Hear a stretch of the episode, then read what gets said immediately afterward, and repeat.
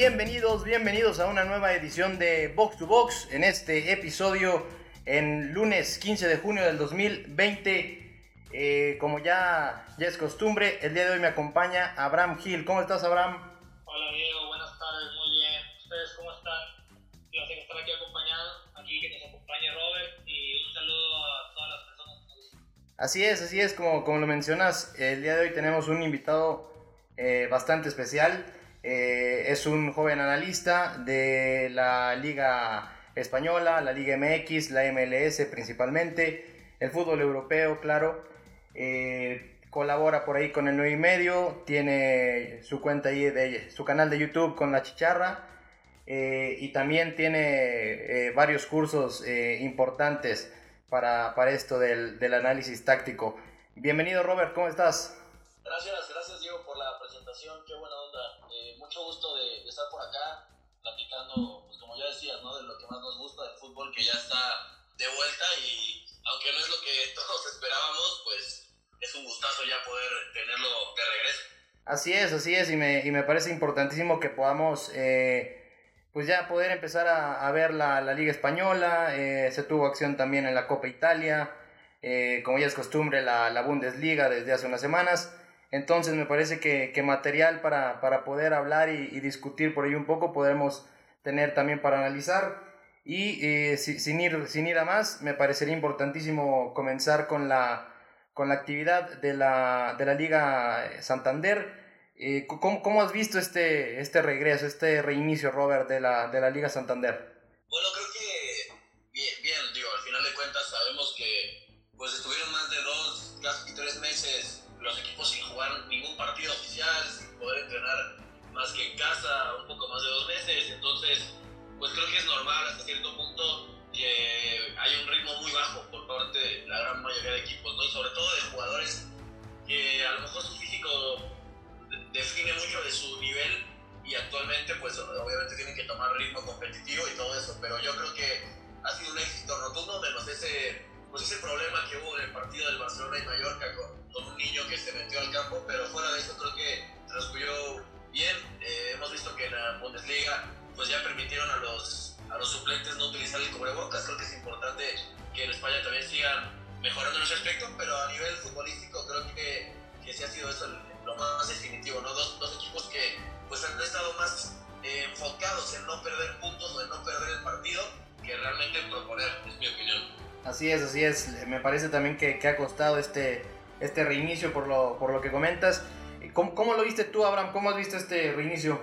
Bien, este, como bien lo dice Robert, pues hay cosas que todavía se tienen que, que pulir eh, en la forma física de los jugadores. Este, creo que un caso en específico fue lo del Real Madrid, este, que ahorita analizaremos más adelante el partido, pero creo que al final se faltó ahí algo más de fondo físico y que se metieron en problemas al final del partido gracias a que, eh, a pesar de que lo tenían controlado como un 3-0, eh, al final el, Igor estuvo atacando y por ahí tuvo oportunidad de meter gol y unos cuantos más al final del partido. Así es, entonces vamos, eh, como ya sabíamos, la, la, la, actividad inició el jueves con el, con el derby de Sevilla en un marcador que, que, favoreció a los de a los de Lopetegui y el viernes también hubo actividad, pero nos pasamos directamente a, la, a lo que sucedió el sábado. El sábado a las, a las 3 de la tarde, eh, el partido entre Mallorca y el Fútbol Club Barcelona, un Barcelona que salió con, como ya conocemos, el 4-3-3, eh, por ahí también con Arturo Vidal y Frenkie de Jong en medio con, con Sergio Busquets, para dejar en la para dejar en la banda derecha un poco a Lionel Messi, en la banda de la izquierda arrancando de fuera hacia, hacia el centro Martin Brightway y Antoine Griezmann que, que se votaba en, en, reiteradas ocasiones. Eh, ¿cómo, ¿cómo, podremos analizar este partido? Eh, rápidamente al, al minuto 1, eh, precisamente con esa llegada que tiene Arturo Vidal al área, se pone, se pone el Barcelona 1 por 0 adelante. ¿Cómo podremos analizar este partido? bueno, yo creo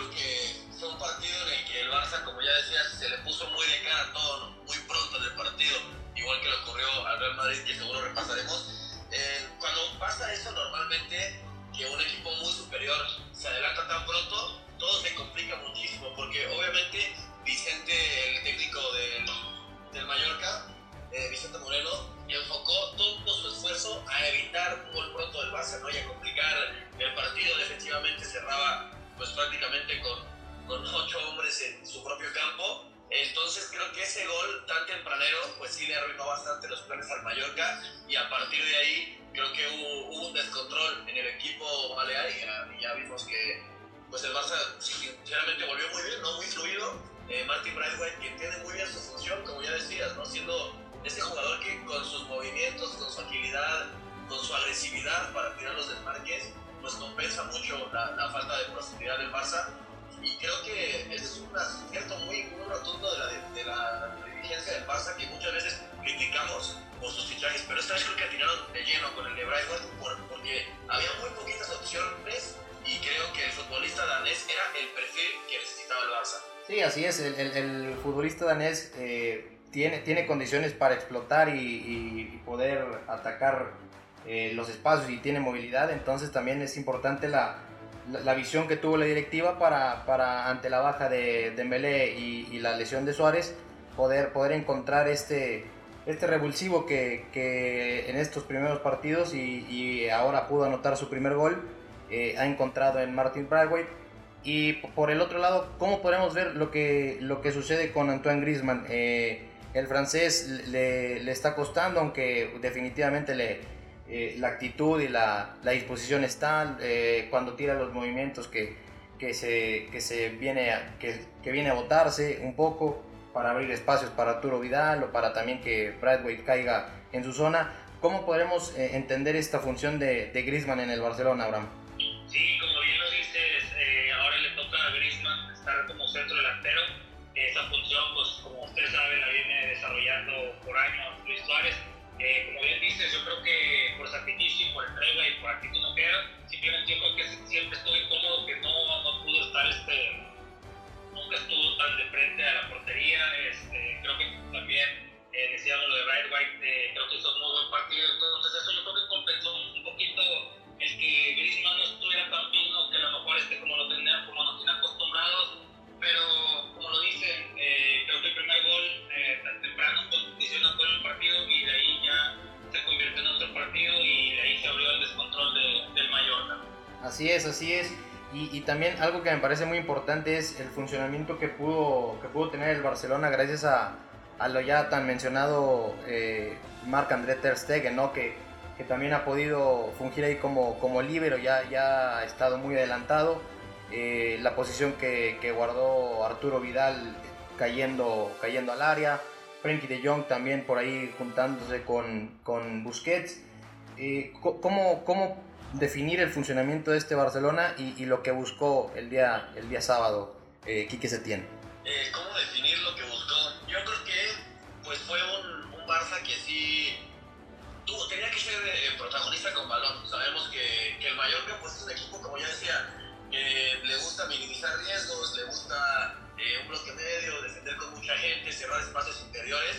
Y por eso creo que fue tan importante la participación, eh, pues por una de Arturo Vidal, que por momentos veíamos que el Barça, bueno, como siempre, cerraba en 4-5-1 cuando tenía que defender, pero cuando atacaba el Barça se convertía en un 4-2-2-2, ¿no? Porque Arturo Vidal se comportó como delantero. Si, si, tú puedes mirar el mapa de calor de Vidal, pues es, es, muy fácil ver que gran parte del partido la pasó dentro del área rival del Mallorca y creo que ese fue un mecanismo que definió un poquito el comportamiento del Barça. Yo creo que eso fue ¿no? un, un Barça que además eh, juntó por momentos a Busquets con Frenkie de Jong en, el, pues en ese espacio de contención. Me parece algo muy, muy importante, sobre todo porque Frenkie hemos visto que cuando juega como interior y sobre todo en, en, el sector izquierdo, creo que está muy limitado y sus virtudes se reducen porque es un jugador que lo que mejor hace es, es eh, sortear la presión con sus giros, que le gusta sacar el balón, le gusta conducir y creo que si lo fijas más arriba, sí limitas bastante su, su nivel. Entonces, yo la verdad creo que fue un gran partido del Barça, o sea, más allá de, del resultado del 4-0 convincente, creo que hay mecanismos que, que, pintan bastante bien de cara a, a, la temporada. Y otra cosa que definió el partido creo que fue Marc-André Ter Stegen, eh, un portero que, bueno, había un dato importante de que era el arquero con más participaciones, con más pases en un partido y más, eh, pues acierto de los pases, con 94% de, de 63 a 67 pases completados, que básicamente ejerció como, como si fuera un central más, ¿no? Para sacar la pelota. Entonces, yo creo que esas serían las claves un poquito de, este Barça que pues, destruyó al, al Mallorca en este partido. Claro, claro, porque como, como lo mencionas, el, el Barcelona tenía que llevarla, eh, el, el, tenía que proponer, tenía que tener la pelota y, precisamente esto también eh, hacía que Busquets no tuviera que venir tanto y así adelantar como, como se vio a, a, Ter Stegen y poder jugar tanto con Ronald Araujo como con, con Gerard Piqué por ahí muy, muy cerca. Eh, como lo mencionaste, la labor de Frankie de Jong se ve mejor cuando viene más eh, cerca de a la, base de la jugada porque le gusta, le gusta, como bien lo dijiste, sortear la presión y, salir desde atrás. Y en varios pasajes con, con Ernesto Valverde lo vimos eh, demasiado eh, arriba y, por, y muy cargado al sector de la izquierda. Entonces también me parece que por ahí fue uno de los problemas que tuvo Valverde. 4 por 0 el Barcelona. ¿Cómo, en, en, una palabra, definir la actuación de, de Leo Messi y en otro, en otro, por otro lado, eh, también qué se espera, eh, en una palabra igual, si gustan, de Take Kubo. ¿Cómo, cómo vieron al, al nipón? Eh, si, si, quieres, voy yo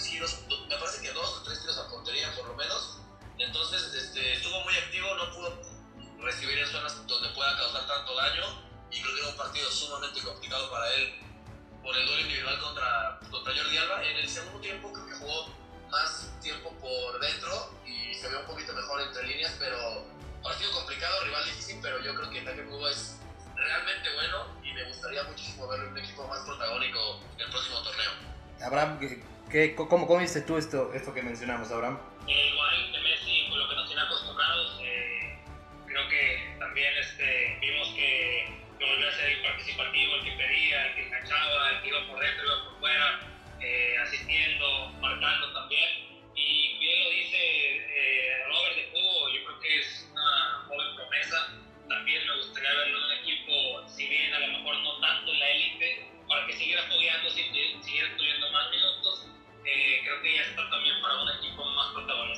Así es, así es. Y bueno, eh, tomando a Ataque Cubo como, como el enlace que, que, podría también llegar a ser, eh, y sabiendo que a mi entender todavía no está para, para el Real Madrid, precisamente con esto nos, nos, vamos a enlazar a lo que fue el partido de, del Real Madrid el día, el día domingo ante el Eibar, ahí en el en Valdebebas, en el eh, Alfredo Di Stefano.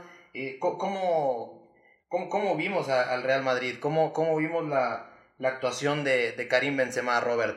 Bueno, fue un partido muy bueno. También eh, el Real Madrid tuvo la suerte o el acierto de, adelantarse muy pronto en el partido, porque, pues bueno, fue un gol de Tony Cross, eh, un golazo, la verdad, un gran golpeo. Y luego el Eibar es un equipo que sabemos que se caracteriza por presionar muy bien, ¿no? Un equipo que le gusta ser muy vertical, muy directo, muy, muy premia en ese sentido, ¿no? Por, por cómo asiste al rival en la salida, por cómo eh, intenta pues, jugar mucho balón frontal y ahí era un partido trampa para Thibaut Courtois, donde estuvo muy bien. También eh, Rafael Barán, Sergio Ramos e incluso Militao, que entró en la recta final por Ramos, me gustó muchísimo también. Eh, partido muy bueno de, de, Carvajal. La verdad es que al principio le costaba mucho trabajo salir al Madrid y ahí Zidane creo que tuvo un mecanismo ganador en el sentido de que colocó a Carvajal dentro, ¿no? Como, como lateral interior para poder eh, fijar en la banda a Rodrigo, que de hecho se sorprendió con la, con la inclusión de Brasileño en la banda derecha. Y a partir de ahí Madrid empezó a progresar, también en la banda izquierda vimos a Marcelo fijar abierto, y en este caso eh, Eden Hazard jugando más por dentro, combinando con Benzema, como ya decías, y un Madrid creo que bastante sólido, sobre todo del primer tiempo. Un gran primer tiempo, eh, cumplieron con el trabajo, la verdad es que fue muy, muy, muy superior a Leibar, y ya en la segunda mitad con los cambios, bueno, ahí hubo algunos ajustes que no me convencieron del todo. Creo que Gareth Bale pasó de noche una vez más. Y también eh, me, pareció otra buena actuación de Ferran Mendy en la banda derecha. Sabemos que es zurdo, maneja bien la pierna derecha para el golpeo, pero a la hora de orientarse y de, pues, de correr hacia atrás, cuando, cuando le iba a robar una pelota, no me gustó mucho en esa banda. Creo que no está acostumbrado a jugar ahí y en eso exhibió algunas carencias. Después de 3 a 1, la verdad es que Leibar eh, los últimos 30 minutos, si hubiera metido un gol más, hubiera complicado mucho las cosas y en ese sentido mucho, mucho trabajo por delante para Ciudad, pero también la sensación, no sé qué opinan ustedes, de que hay un plantel muy vasto y que con los cinco cambios se puede aprovechar mucho más. Sí, claro, eh, precisamente eh, este tema de los cinco cambios y, con un plantel como, como el que tiene el conjunto de, del Madrid, me, parece que puede, puede llegar a ser bastante importante y también por el aspecto físico que, que como lo vimos, eh, pudieron llegar a sufrir eh, algunos jugadores, por ahí se vio a Sergio Ramos y a Eden Hazard con, con hielo, eh, uno, uno, en el muslo, otro en el, en el tobillo. Vimos a el ingreso, como bien lo dices, de, de Gareth Bale, que, que, para, que por ahí para las, para las fotos o para este tema de los, de los interescuadras está, está muy bien, pero, pero al momento de, de un partido oficial viene, viene quedando de ver pues me parece que desde hace tiempo. Eh, me parece también muy importante lo que mencionas de, Carvajal como, como lateral interior para, para, dejar en banda a Rodrigo, que, que, que pues bueno, Rodrigo eh, me parece que, que, le faltó un poquito eh, más de confianza por ahí en, en, el tema de, de, su, de, su, titularidad. Y bueno, lo de, lo de Azar con, con Benzema me parece que se entendieron bastante bien en el gol de, de Sergio Ramos, por ejemplo, cómo, cómo Benzema espera el momento exacto para, para tirarle el balón a, Hazard. Y, y, pues por ahí también en el, en el gol de, de en, el, en, el, rechace que le cae a, Marcelo para definir, me parece que, que, fue una jugada muy bien elaborada por, por ellos dos. Entonces me parece que el, Real Madrid, como, como lo menciona Robert, pudo eh, eh, pues direccionar bastante bien el partido, pudo, pudo ponerle rumbo al, al, al, partido. Y para el segundo tiempo, pues los cambios sí, sí se vio eh, una diferencia notable, ¿no? Una diferencia notable y, y precisamente por lo de Ferland Mendy, que, que eh, a los que alguna vez jugamos fútbol nos cuesta por ahí también eh, un cambio de, de banda y, y, más en este sentido a Mendy que tiene muy, muy marcados sus movimientos en la lateral de la izquierda. Entonces me parece que, por ahí le, pudo haber costado. Eh, ¿Cómo viste tú el partido, Abraham? ¿Cómo, cómo, eh, ¿Cómo describes este partido del Real Madrid? Eh, pues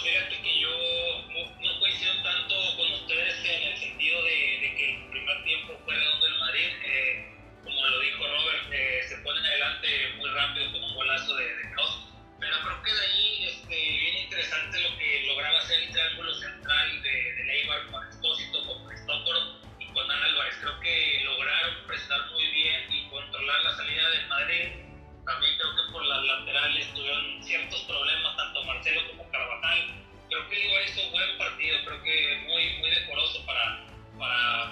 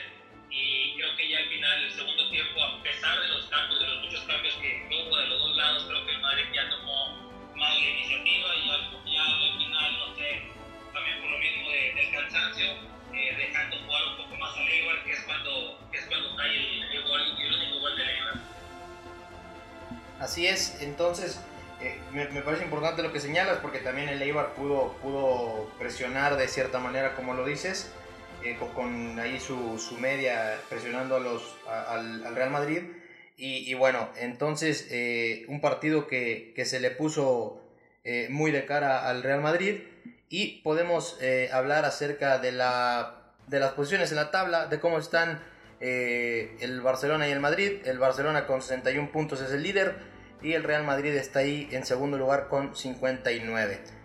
Mencionar también que con su participación el día de hoy el Sevilla se puso con 51 puntos con, con el empate que, que, que por ahí tuvieron contra el Levante. Y también en actividad del día de hoy, ya de la jornada 29, el Betis eh, empató 2 a 2 contra el Granada. También un Betis que, ha dejado mucho a desear en, esta temporada. Eh, lamentablemente para los de Rubi, con, con, mucho trabajo se pudieron ir. Y, me, parece que por ahí con, con un tanto de, de, fortuna se pudieron ir 2 por 1. E inmediatamente en un tiro de esquina Roberto Soldado eh, puso el 2 por 2 ya sobre el minuto 91 para este 2 a 2 de, del Betis. Eh, guardado tuvo participación, por ahí un poco eh, apagado, guardado. Y Diego Laines ingresó en el segundo tiempo, igual también con, con, muy pocas oportunidades para, para desplegar su fútbol. Terminando esta participación de esta, este tema de la Liga Santander y su regreso, este, me parece importante que pasemos eh, a analizar lo que sucedió en, la jornada 31 de la, de la Bundesliga. Eh, como ya lo habíamos mencionado y, y, puesto ahí en el, viaje del balón, eh, la jornada 31 en Alemania comenzaba en Hoffenheim para el Hoffenheim versus RB Leipzig. ¿Cómo, eh, cómo vimos este partido? El, el, Leipzig con, por ahí en el, en el centro del, del campo con el una especie de rombo con Campbell, Savitza y Leimer por detrás de Dani Olmo. ¿Cómo, cómo vimos a este conjunto de, de los toros, eh, Robert? Creo que bien, ¿no? Es un equipo que no ha perdido desde que regresamos a la actividad.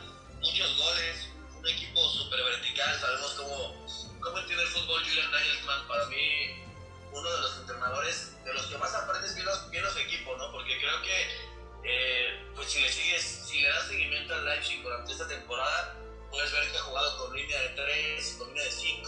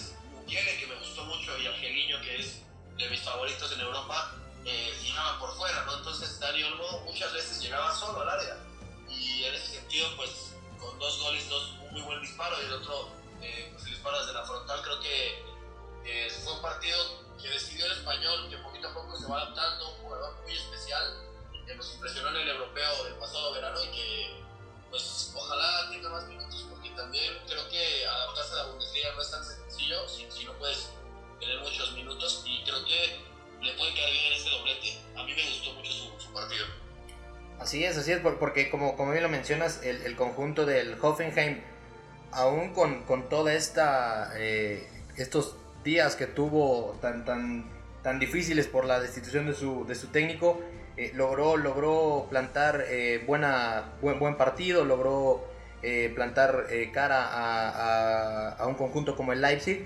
Y, por ahí también, como lo mencionas, e, es muy complicado poder tener una alineación en sí del, del Leipzig. Y, pues un ejemplo claro es que para este partido Lucas Klosterman y Marcel Gastenberg pudieron, se, se desempeñaron como defensores centrales para dejar a Mukiele y Angeliño eh, subiendo por las bandas y, que tanto Savitzer como Liner se pudieran incorporar eh, por el, un poco por el centro para, para, acompañar a Dani Olmo, ¿no? Entonces me parece también muy importante que, que, este sistema haya funcionado para eh, para, para sacar el resultado. Eh, aunque como bien lo dijimos, eh, el funcionamiento en sí se vio bastante por ahí comprometido con, con la actuación también del Hoffenheim, que, que como bien lo mencionas, tuvo, tuvo varios disparos importantes, tuvo la posesión del balón, eh, estuvo ahí pues, 51-49, entonces un remate de Munas Dabur que, que pegó en el travesaño, entonces también tuvieron oportunidades bastante interesantes y, por el otro lado, me parece que eh, en contraste a Dani Olmo, eh, la actuación que pudimos ver eh, un tanto, me parece apagada para lo que veníamos viendo de Baumgartner, ¿no? El, este austriaco joven que, que por ahí está teniendo minutos con el Hoffenheim, ¿no? Abraham.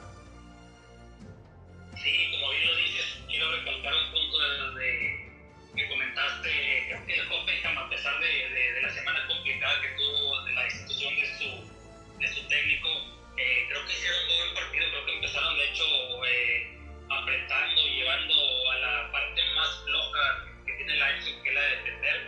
Eh, de hecho, por ahí este, les, les habían marcado un penal que es revertido por el VAR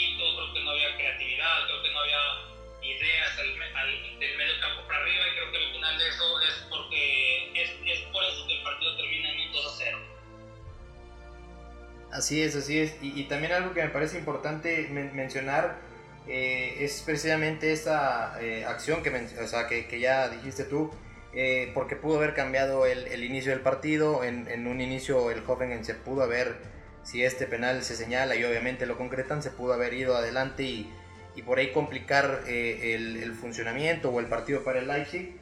Y también mencionar una, situación que fue bastante peligrosa y, la, jugada bastante bien elaborada, aprovechando el, eh, eh, que el Hoffenheim estaba un poco alargado y que, había espacios, como la jugada que perdona a Timo Werner, que, fue raro, ¿no? Para, para un delantero de la capacidad de, Timo Werner, eh, entró solo por el centro tras una gran jugada de Conrad Leimer y, y su compañero, me parece que era Patrick Schick, que, alcanzó a tirar el desmarque por ahí. Entonces, eh, la, falla, la, erra Timo Werner y, el partido se pudo haber ido perfectamente tres goles por cero al medio tiempo. Eh, para el inicio de la segunda parte, eh, los dos equipos modifican y el, Hoffenheim por ahí mete a Kramaric, que, ya lo conocemos bastante, y, por ahí intentó atacar más por la banda. También sacan a Subar. Entonces eh, me pareció importante también ver cómo en el segundo, en el segundo tiempo el eh, Julian Nagelman pudo, pudo meter a, a para, para, jugar un poco ahí más, más eh, adentro en la, en la, defensa y poder pararse con una especie de 5-3-2 porque ya también después entró Nkunku, pudimos ver al estadounidense Tyler Adams y, pues ya también a, a Demola Lukman ¿Cómo, cómo, cómo vimos este, este, estas modificaciones, Robert?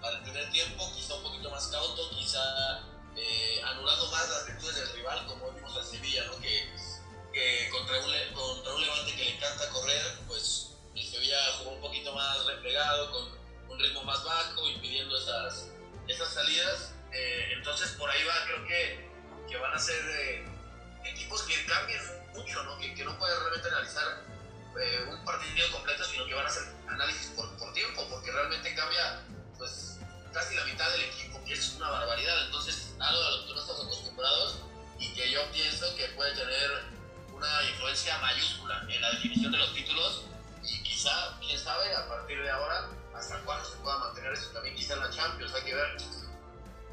Me, parece que, que, justo lo que mencionas para la Champions se, se, se debe de mantener esta, pues esta nueva forma de, de entender lo, las modificaciones en el fútbol porque, porque pues para la Champions también lo, los equipos, por ejemplo, eh, eh van a tener bastantes minutos y partidos eh, encima, ¿no? Entonces también me parecería importante que, que esto se pueda dar. Y, y, es que es precisamente lo que, lo que menciona Robert, que por ejemplo eh, al iniciar el, los segundos tiempos se están viendo dobles, dobles cambios, dobles modificaciones de los equipos y ya sobre la marcha van eh, van eh, pues dosificando o, o van ahí en, en, relación al tiempo, van, van viendo cómo pueden hacer sus otras tres modificaciones y, definitivamente cambiar, cambiar el rumbo de un partido, ¿no? Eh, para, para, el otro partido que, que, podremos ver, el Bayern contra el Borussia Mönchengladbach, ¿cómo, ¿cómo, podemos definir la situación de, del Mönchengladbach y el, y el Leverkusen? Porque la, semana pasada el Mönchengladbach tenía la oportunidad de, escalar por ahí la posición y todo esto eh, con la derrota del, Leverkusen y, no lo pudieron hacer. Ahora el Leverkusen podía y tenía la oportunidad y, y, tampoco logran hacerlo de gran manera. Sumaron un punto, pero, pero, pero no logran despegarse de gran manera en esta, en esta lucha por el cuarto puesto para Champions, ¿no? ¿Cómo, entendemos este partido del Bayern que, que lo pudo ahí ganar con, con el... Primero, el, el, primer gol del partido es un, es un error eh, garrafal de, de Jan Sommer, un arquero experimentado, que, que, que, a mi entender intentó regresarle el balón a, a Ginter, pero, pero no lo, por, por, la forma en la que estaba parado y, y, la fuerza que le imprimió, no, no, le, no le pudo direccionar bien el esférico. Le cae al joven Circe y, y, y la manda al fondo. Entonces, también por ahí el trabajo que había logrado hacer el, el Mönchengladbach se, se, vino un poquito abajo, ¿no? Aunque consiguieron el empate con el autogol de Pavard, se viene abajo, ¿no? ¿Cómo viste este partido, Abraham? Bien,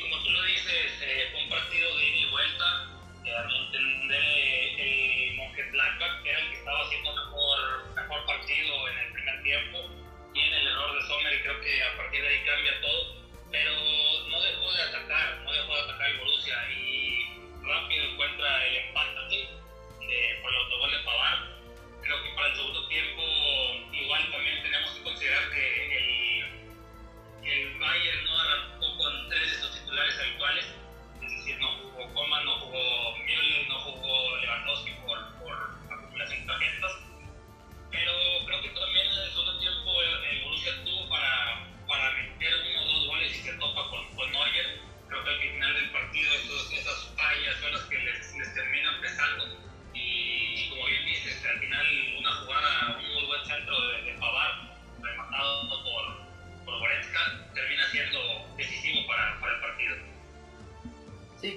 Y, y, como ya lo habíamos platicado en, en episodios anteriores, me, era importante ver cómo Hansi Flick podía eh, modificar este, este conjunto, ¿no?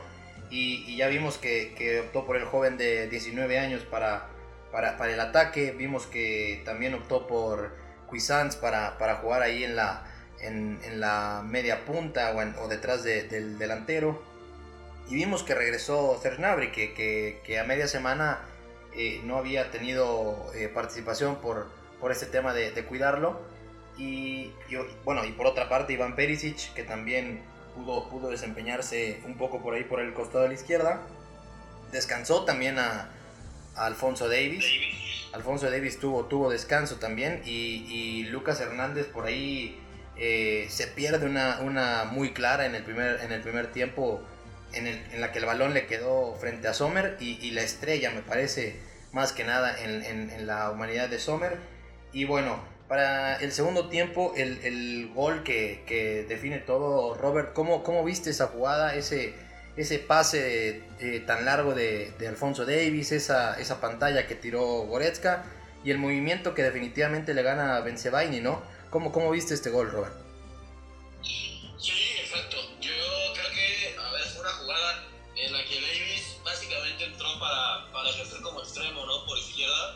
Sabemos que tiene mucha profundidad y es un jugador que le gusta pisar eh, pues, línea de fondo, ¿no? Entonces creo que ahí en, esa jugada también tiene su parte de importancia. Y después sobre todo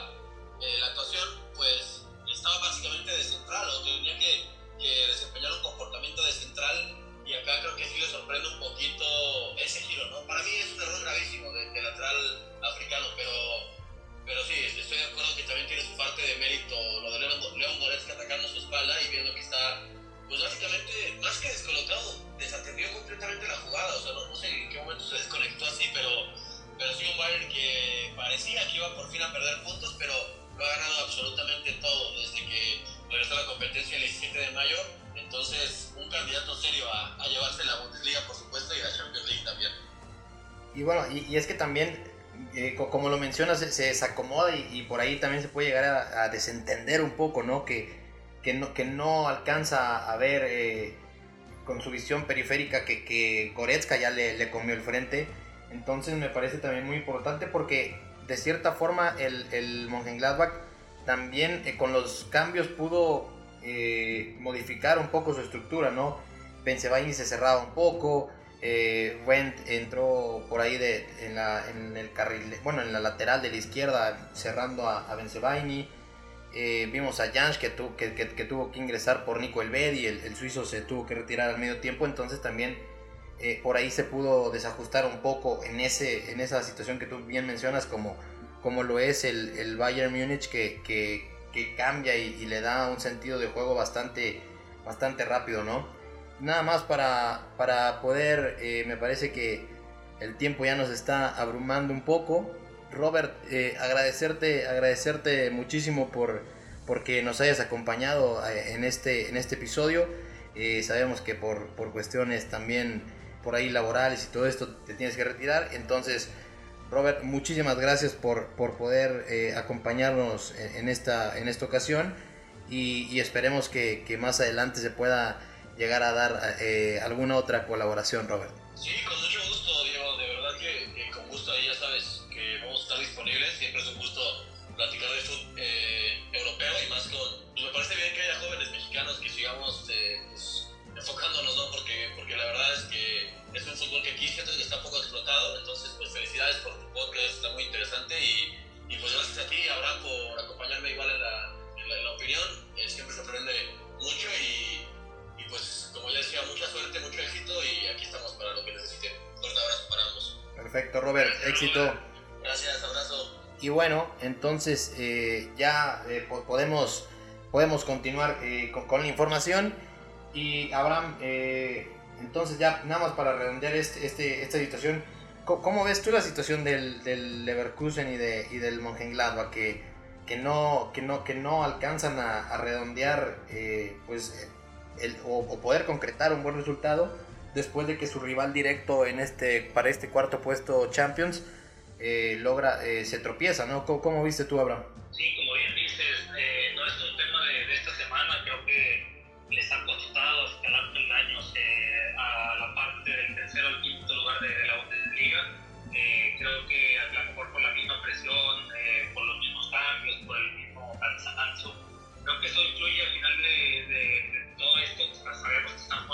partido está tercer, cuarto día. Eh, creo que también eso, eso, eso ha afectado. Y, y, bueno, creo que también como está tan cerrado toda la, la parte, la parte del sexto al, al, segundo, creo que también este, el saber los resultados y el, el, el que también la, hayan jugado con, con, equipos que se juegan el descenso también hace los partidos más intensos. Y creo que por ahí también han desaprovechado oportunidad para subir, peldaños o quizás asegurar puestos en Champions. Así es, así es. Entonces hay que analizar eh, precisamente cómo, cómo va a cerrar esta, esta Bundesliga, cómo, cómo hay que ver cómo se, se, cierra este, esta pelea por el, por el cuarto puesto de la tabla. Eh, si bien es cierto, me parece que ya eh, con los partidos que restan, ya los dos obviamente concretaron su, su lugar en torneos europeos pero hay que ver si el, el Leverkusen que tiene 57 puntos y el, y el Gladbach que, que tiene 56, eh, cómo, cómo, logran cerrar este torneo para, para clasificarse o no a la próxima Champions League. Eh, Abraham, ¿Quién te gusta para la Champions? Dame tu pronóstico.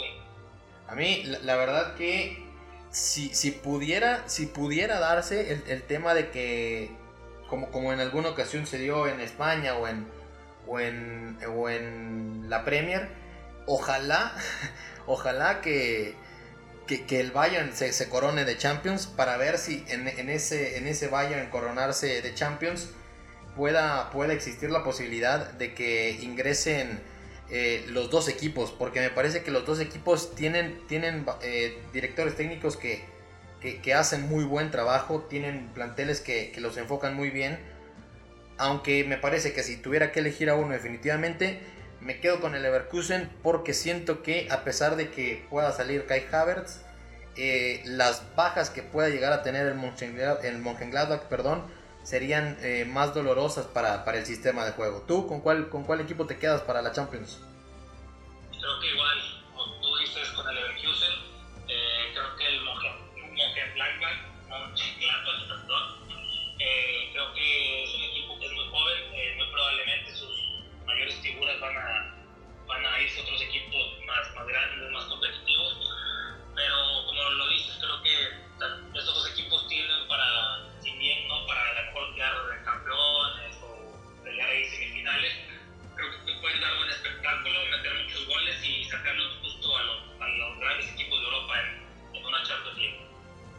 Así es, así es, y, ojalá que, que, pues para, para, esta próxima Champions eh, veamos un nivel eh, bastante importante, como bien lo mencionas, de estos eh, equipos que, que, pueden sorprender y porque también tienen muy, buena, muy buenos directores técnicos, ¿no? Lo, vemos con Hansi Flick y el, el, plantel que tiene el Bayern. Por ahí me parece que Lucien Fabré nos queda de ver con el Borussia Dortmund, el Leipzig con Julian Nagelsmann, el Leverkusen con Peter Voss. Eh, y pues por ahí también el, el Gladbach con, con, Marco Ross, que, que, tendrá lo suyo. Eh, me parece importante eh, pasar a la siguiente información, rapidísimo. ya hay final de Copa Italia. La Copa Italia se jugará este miércoles. ¿Quién es tu favorito para, para, la gran final de la Copa Italia, Abraham? Creo que va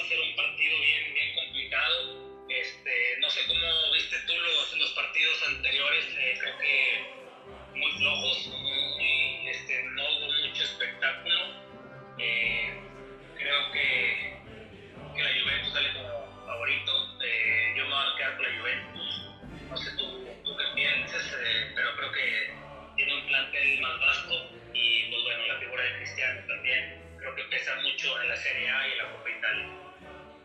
Yo, yo creo que eh, por ese lado me, me me cuesta trabajo identificar a la, a la, a la Juventus como, como claro eh, favorito por, por, el partido que dieron ante el Milan y por, y por cómo se dio, por la situación de, de, de reinicio de, de, actividades, ¿no? Eh, me parece que aunque el Napoli de, de Gattuso a lo mejor pueda tener un plantel más corto que la Juventus, me parece que la presión que puedan ejercer tanto Lorenzo Insigne como Dries Mertens y el que pongas por derecha, que puede ser José María Callejón o, o arrancar con. Me, parece el, el, partido pasado lo arrancó.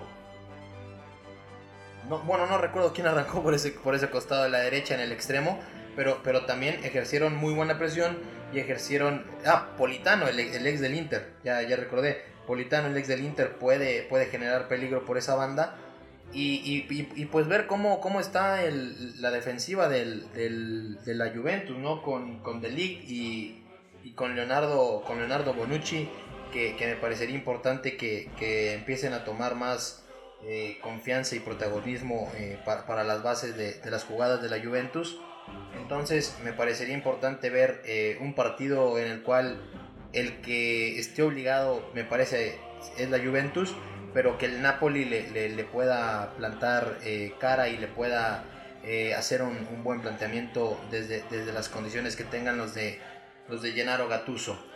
Eh, ya me dijiste tú la, Juventus, yo te digo que lo veo un poco más cerrado, entonces eh, me parece que entre, entre la Juventus y, el, y, el, y los penales, creo que son directamente, podría estar el, el, resultado. No creo o no veo al Napoli eh, con, con, altas probabilidades de ganar, pero sí de, de plantar cara a, la Juventus y me parecería importante ver, ver un partido que, que, sea disputado y que sea bien, bien planteado por, por los de Gatuso contra, contra los de Sarri, ¿no?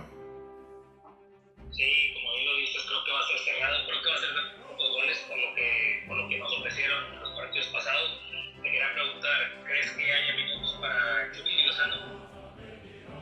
Lo, del Chucky es, es bastante complicado porque porque mucha gente lo relaciona con, o, también los medios mexicanos lamentablemente lo relacionan con, con que hay un tema, de, un tema personal de Gatuso en contra del Chucky.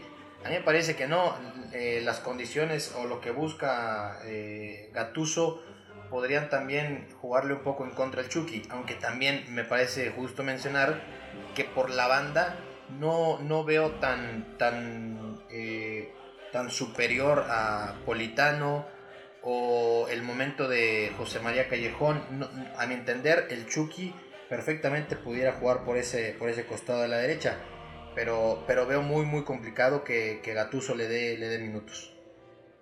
¿Tú, ¿Tú piensas que le, que le pueda dar minutos?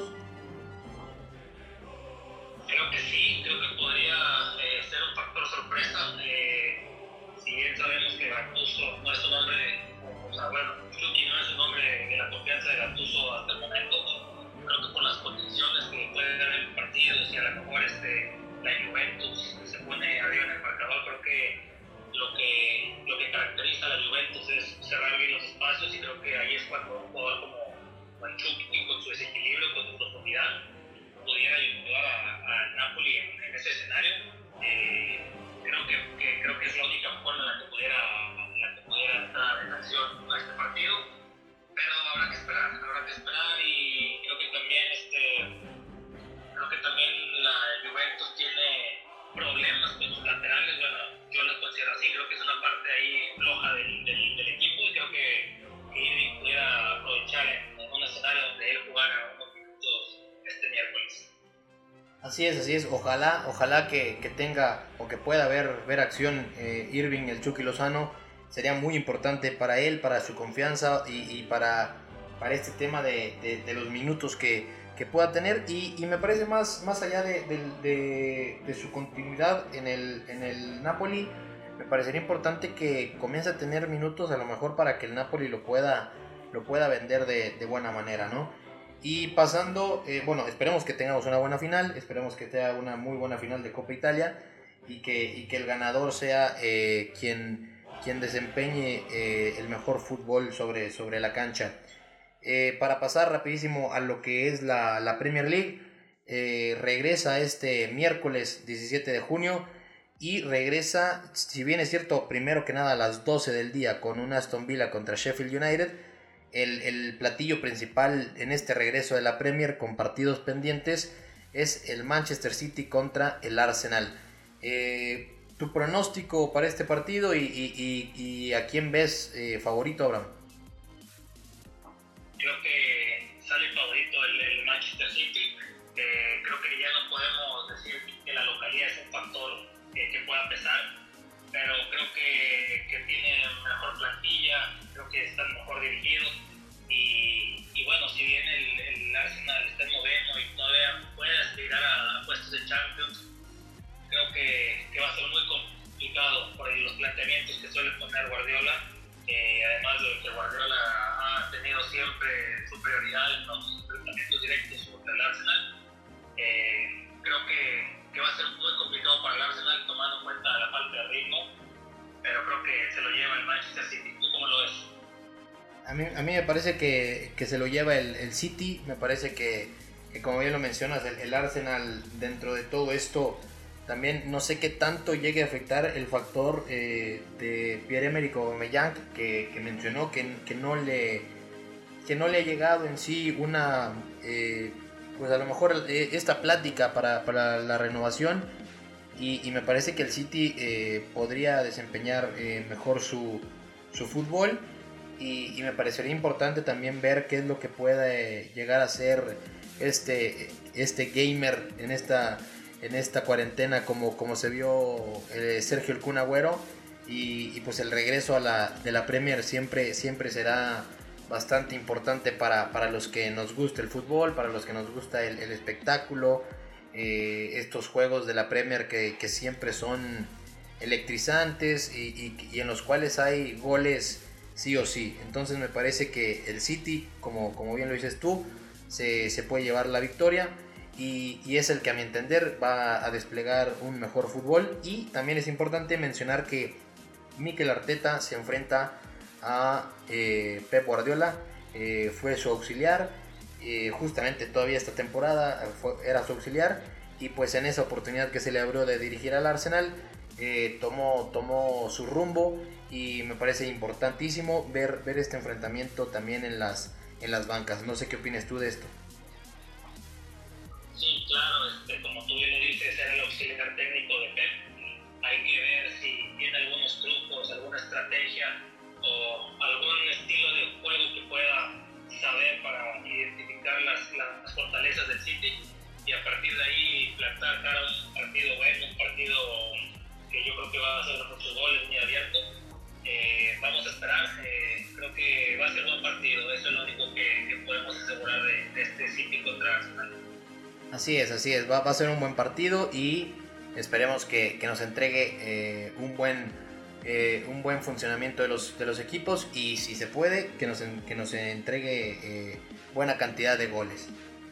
Nada más ya para, para cerrar con, el, con el episodio del día de hoy, dejamos un poco de lado ya el tema del fútbol europeo y nos vamos rapidísimo, si te parece, con, dos, con dos equipos que, que, me parece en las últimas horas han, han tenido cierto protagonismo.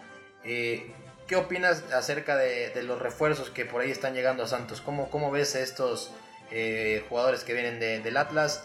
Eh, Gobea, que viene Balda, que parece también que eh, de, del préstamo regresa Osejo, eh, y, un, y, un, juvenil ahí de, que debutó en Veracruz hace un tiempo. ¿Cómo ves estos refuerzos de Santos y, cómo ves las renovaciones en, en Cuapa? Las renovaciones tanto de, bueno, el contrato que firma Federico Viñas y la renovación hasta el 2024 de Miguel Herrera. Bueno, me voy primero por la primera parte. Creo que Santos está tomando jugadores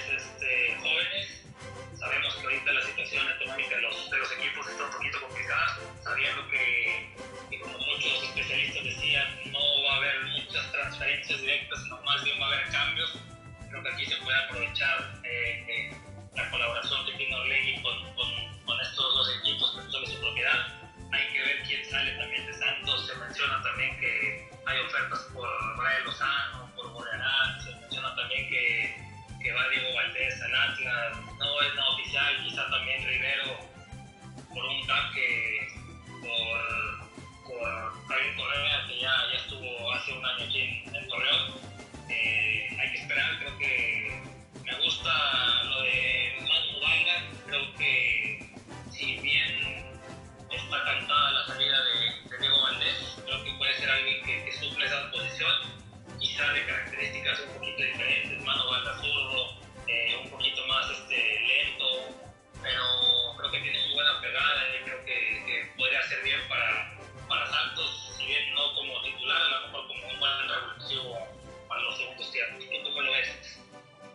Yo, coincido con, con, lo que dices, eh, va a ser importante para Santos que, que, con estos cambios que estamos teniendo y con esta pues actualidad que, a, la, a la cual nos enfrentamos, me parece importante que, que Santos esté buscando eh, reforzarse con jugadores jóvenes y, que pueda redondear por ahí un plantel con, con, lo que ya tenía obviamente y con, con algunos regresos o con préstamos de, de, este equipo del Atlas.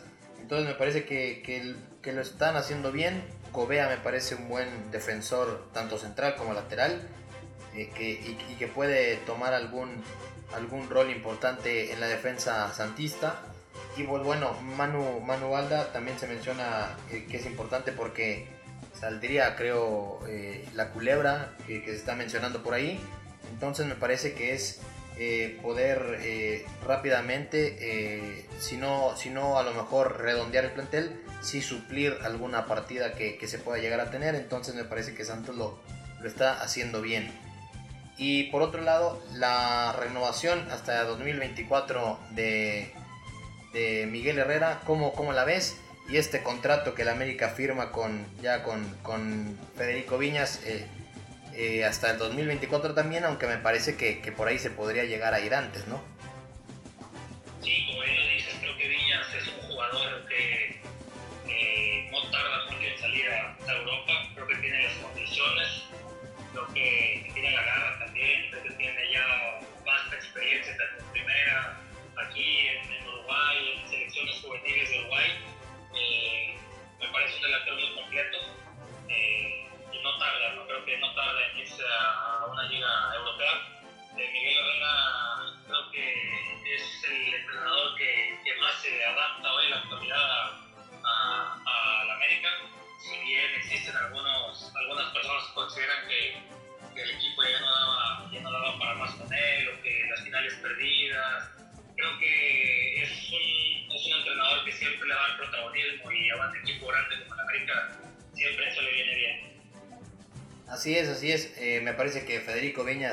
Tiene, tiene condiciones tanto físicas como mentales para, para poder dar el salto al, fútbol europeo y, bueno, no tardar mucho en dar ese salto.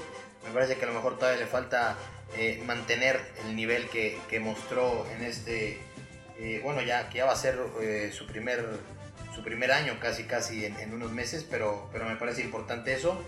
Y por parte de Miguel Herrera me parece también muy importante mencionarlo como, como el técnico, como bien lo dices, el ideal para este momento del, del América.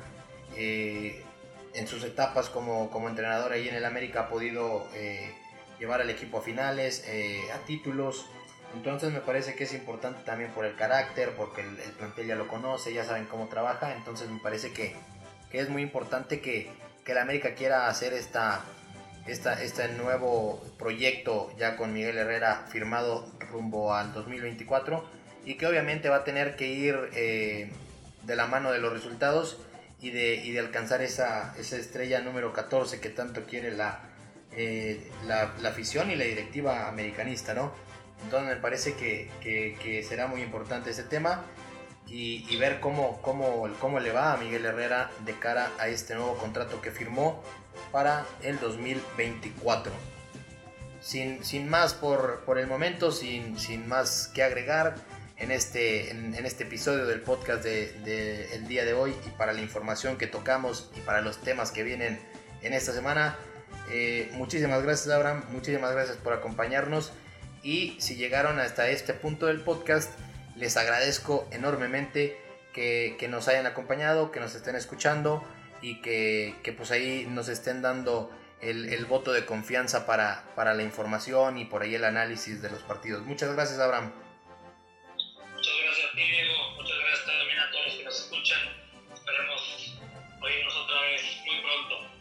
Así es, y de nueva cuenta, nada más para recalcarlo, Muchísimas gracias a Robert Testas que, que, estuvo con nosotros el día de hoy y esperemos que, podamos llegar a, más y más gente. Síganos en, en Twitter y en, y en Instagram en arroba box to box-10.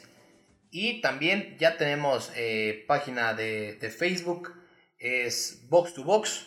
O si nos quieren buscar como Box to Box, perdón, BTV Podcasting también estaremos por ahí en Facebook, Box to Box. Eh, muchas gracias por escucharnos y nos vemos, bueno, nos escuchamos en el siguiente episodio. Muchas gracias.